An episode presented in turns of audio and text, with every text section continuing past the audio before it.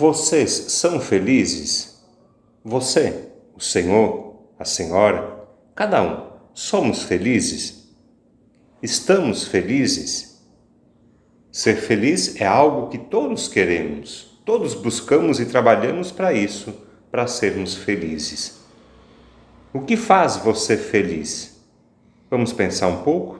Cada um pode se perguntar e refletir: o que me deixa feliz? Nós podemos até brincar com as palavras e você, feliz, faz o quê? Partindo desta constatação, que todos desejamos e buscamos a felicidade, vamos olhar agora a palavra de Deus. O que será que Deus tem a nos dizer e a ensinar a esse respeito? A palavra de Deus que ouvimos nesta celebração serve de orientação na busca da felicidade é luz que ilumina e orienta a nossa vida. A palavra de Deus nos ensina onde procurar, o que fazer e o que evitar, porque existe também o risco da infelicidade. Vamos lembrar então o que escutamos. Na primeira leitura, o profeta Jeremias diz que é maldito o homem que confia no homem, enquanto o seu coração se afasta de Deus mas é bendito o homem que confia no Senhor, cuja esperança é o Senhor. No salmo nós cantamos: É feliz quem a Deus se confia. A confiança em Deus é, sim, fonte e garantia de uma vida feliz e abençoada. Confiar em Deus, sempre. Na segunda leitura, Paulo coloca a ressurreição de Jesus como o fundamento da fé cristã e a garantia da nossa felicidade.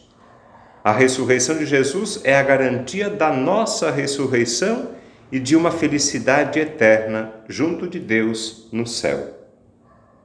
No Evangelho, ouvimos as bem-aventuranças, uma proposta de vida santa e feliz. Bem-aventurados os pobres, os que têm fome, os que choram, os que são perseguidos, esse é o caminho de felicidade que Jesus nos apresenta hoje. Um caminho nem sempre fácil, um caminho exigente, um caminho difícil, sim. Porém, este é o caminho seguro que nos conduz a Deus. Junto com essa proposta de felicidade, nós encontramos uma série de alertas, de advertências sobre a infelicidade. Ai de vós, ai de vós ricos, Ai daqueles que vivem na fartura, são egoístas, não sabem partilhar e não praticam a solidariedade. Ai daqueles que vivem tranquilos, numa boa, sem se preocupar com a sorte de tantos irmãos necessitados. Ai, ai, ai. Vejam, de um lado está a possibilidade de bem-aventurança, de felicidade, de santidade. De outro lado está a infelicidade e no meio estamos nós. E precisamos decidir, escolher qual caminho seguir. Esta opção, esta escolha, deve ser feita todos os dias. A nossa felicidade e a dos outros também depende das escolhas que fazemos. Quando acertamos na escolha, somos felizes, bem-aventurados. Porém, nem sempre escolhemos o melhor, nem sempre acertamos às vezes somos enganados pela aparência, pela facilidade, nos deixamos iludir e acabamos escolhendo errado. A consequência é a infelicidade, nossa e dos outros também. Queremos ser felizes. Sabemos o que nos faz felizes, sabemos o que nos deixa felizes. E então, o que faz você feliz?